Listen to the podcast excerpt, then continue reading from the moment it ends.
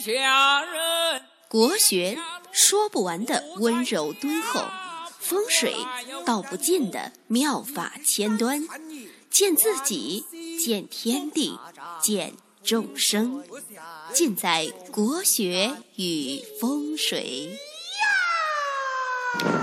各位亲爱的听众朋友们，大家好，我是罗云广之，我的微信号呢是幺八零幺五个五七四，大家呢可以加我成为好友，在这个风水命理起名方方面的这些问题啊，可以呃加我咨询探讨。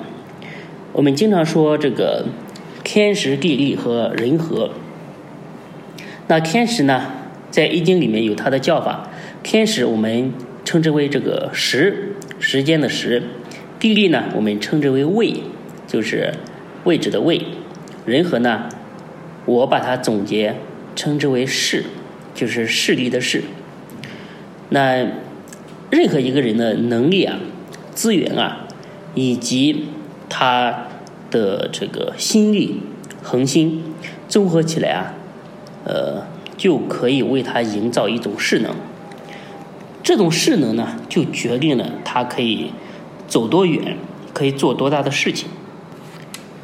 嗯，所以呢，大家在读这个《孙子兵法》的时候啊，有一句话非常的有道理，叫做“求之于事，不责于人”，就是要能够随时啊，为自己营造有利的这个形势、有利的态势。这个呢，属于人的能力层面。那《易经》的卦象呢，就是把天下的这个事啊，分成为六个段位。那每个段位呢，称为爻，一爻、二爻、三爻，这样一直到六爻变化上去。那每一个卦呢，它都伴随着你的时、位以及势的变化。所以呢，人呢，就是成事呢有大小，但是呢，一定要懂得抢时机、居正位、会造势。那为什么说易经呢？它就是时与位的一个学问。我们呢可以呃举一个例子，就是举一个卦爻，举一个乾卦的这个六爻来说明一下这个人事业的主要的六个阶段。那乾卦初爻说潜龙勿用，啥是潜龙啊？龙呢，它代表就是一个前提，就是。本身呢，龙它就代表一个有能力、有志向的一个青年才俊。只是呢，他还没有一个平台呢去施展他的抱负。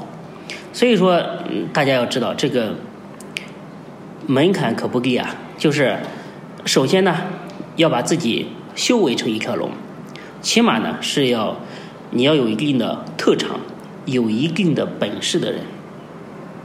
这个呢，才是你事业的一个根基，不然的话，如果是一条虫，对吧？到时候就变成了这个浅虫无用了，就不是潜龙勿用了。那乾卦的它的初爻呢，它代表着这个事业的一个起步的一个阶段。那二爻说“现龙在田”，这句话很好理解，就是。小荷才露尖尖角嘛，嗯，就像现在这个社会上经常说的一句话，叫做“怀才就像怀孕，时间久了，总归呢会会被发现的”，代表了你又上了一个台阶，才华出露，得到了这个领导的赏识和看重。那三爻说“希 k 若厉”，代表你的这个地位提升了之后啊，还要不断的努力。那时刻保持这个警惕，嗯，保持这个艰苦奋斗的作风吧，才能让自己在目前的地位和时点上呢，相对来讲会比较稳定下来。这个段位呢，其实是最悬的，就是说上不上，说下不下，可以说呢是一个比较尴尬的一个时期，也特别的考验人。很多人呢都死在这个段位上，因为骄傲，因为呢以为自己了不起。走路呢，都像这个公鸡一样昂着头，非常的骄傲，就导致前功尽弃。那四爻说祸要在渊，那时间的推移啊，它会带来一个位置的变化。呃，那中间呢，它一路贯穿整个人的一个势能，这就是周易的一个天地人的一个精神。那到了这个段位呢，由于前期的努力啊，事业可以说是一路上扬。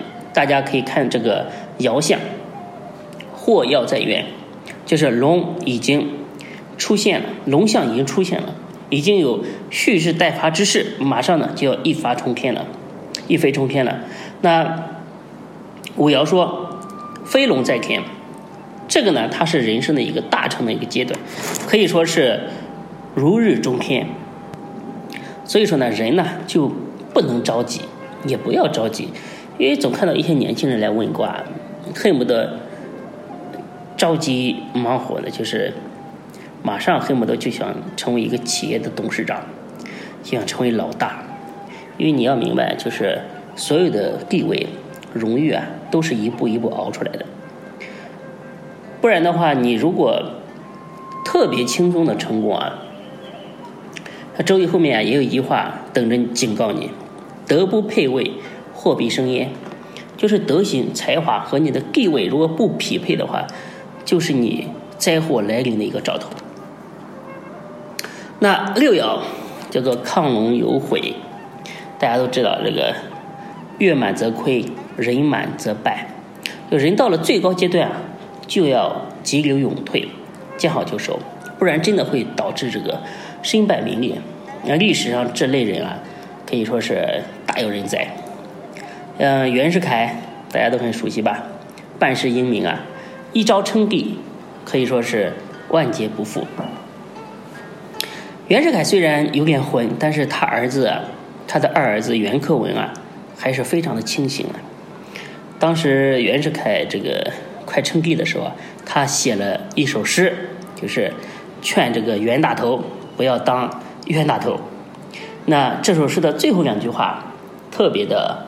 呃，有警惕的意义，就是“绝莲高处多风雨，莫到琼楼最高层”，就是高处不胜寒嘛，高处啊，风和雨啊都会直接冲着你来了，所以你这个地位啊就变得很微妙，也很危险，所以呢，不要到最高处去。但是呢，他不听，一心要。要当这个冤大头，所以最终呢，可以说是求人得人，遂了心愿。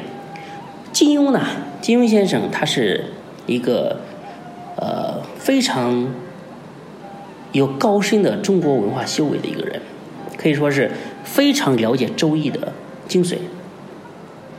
所以在他的这个武侠小说里面，也处处体现了这个他对周易的这个。这个理解的过人之处啊，所以大家可以看他在想写呃写这个降龙十八掌的时候啊，第十八掌就是最后一掌就是亢龙有悔。那降龙十八掌它可以说是至刚至猛的一种掌法，但是呢，它这一招呢却包含了一个悔字。什么意思呢？就是刚猛之中啊，再现了这个阴柔之力，刚猛带着阴柔。这两种力量，阴阳相反相成，坚不可摧。但是我们呢，总是在总结这些圣贤呢，用他们的生命体验的这些哲理的时候啊，呃，但是往往听的时候都很明白，但是呢，事情一旦到了自己的身上，说实话，又有多少人会想那么多呢？对不对？因为人面对这个这个世界的时候啊，面对这个娑婆世界的时候啊，总是非常的多情，所以呢，悔呢也是必定有的。谁让我们是亢龙呢？对不对？亢龙呢，他就注定呢永远都不知足。所以生命呢，往往是这个肠子也悔青过，脑袋呢也被门夹过，在刀尖上也舞蹈过。到最后呢，才会有这个云淡风轻的一种气场。所以呢，如果你非常了解周易的话，这个时候呢，你再去看这个一代宗师的时候啊，这个电影的时候啊，你就会理解宫二最后说的话。宫二最后说：“这个说人生无悔都是赌气的话，人生若无悔，那该多无趣啊！”所以呢，我我这个还说啥呢？只能说人生所有的路啊，都是这个必经之路。你所有吃的苦啊，都是在填这个欲望的坑。嗯，一个人要成事啊，必须要具备这个时、位、势的这些条件。小人物呢，往往创造大的历史，就是因为他在恰当的时候出现在了那个位置，做了应该做的事情。这就是我们常说的时势造英雄。那英雄呢，也分品种，对不对？那你要成为什么品种的英雄？关键是你遇到了什么样的时代。那你像像现在这个时代，你就很难出来这个项羽、刘邦，出一些这个商业英雄啊，还差不多。这也是天命决定了人命，所以有些人呢会拿这个古代的古代人的这个命格和现代人的这个命格来进行做对比。有的时候啊，这两个八字一模一样，但是呢，这个职业什么的却是大相径庭，是不是八字不准呢？我觉得不是八字不准，是天命变了，环境变了。因为比如说以前说这个洋人袈裟的人啊，这个八字呢通常是大将军之命。但是放到现在呢，他可能就是局长，但是他的煞气还在，所以呢还会这个隶属于这个国家的呃暴力机关。嗯，今天呢就给大家讲到这里，大家可以加我的这个微信号幺八零幺五个五七四，我们成为好朋友，一起来探讨。最后呢，我给大家总结一下今天的这个课题。我今天想说的是啊，人应该善于这个把握时势，把握时机。君子藏器于身，待时而动，就是像龙一样。呃，这个《三国演演义》里面不是有一段讲龙的话吗？龙能生能隐，能大能小。生则飞腾于宇宙之间，隐则潜藏于波涛之内。然后后面续上的一句话非常的重要，就是“方今春生”。大家知道“春申”这个，它代表一个时机。春申呢，这个时候正是龙成时变化的时候，那后面就是由人得志而纵横四海，所以呢，努力呢把自己修行成龙，审时度势，该霸气侧漏的时候绝对不能怂。但是呢，如果是不属于你的机会，千万不要妄动，如此呢可以谓之龙。谢谢大家的收听，我们下期再见。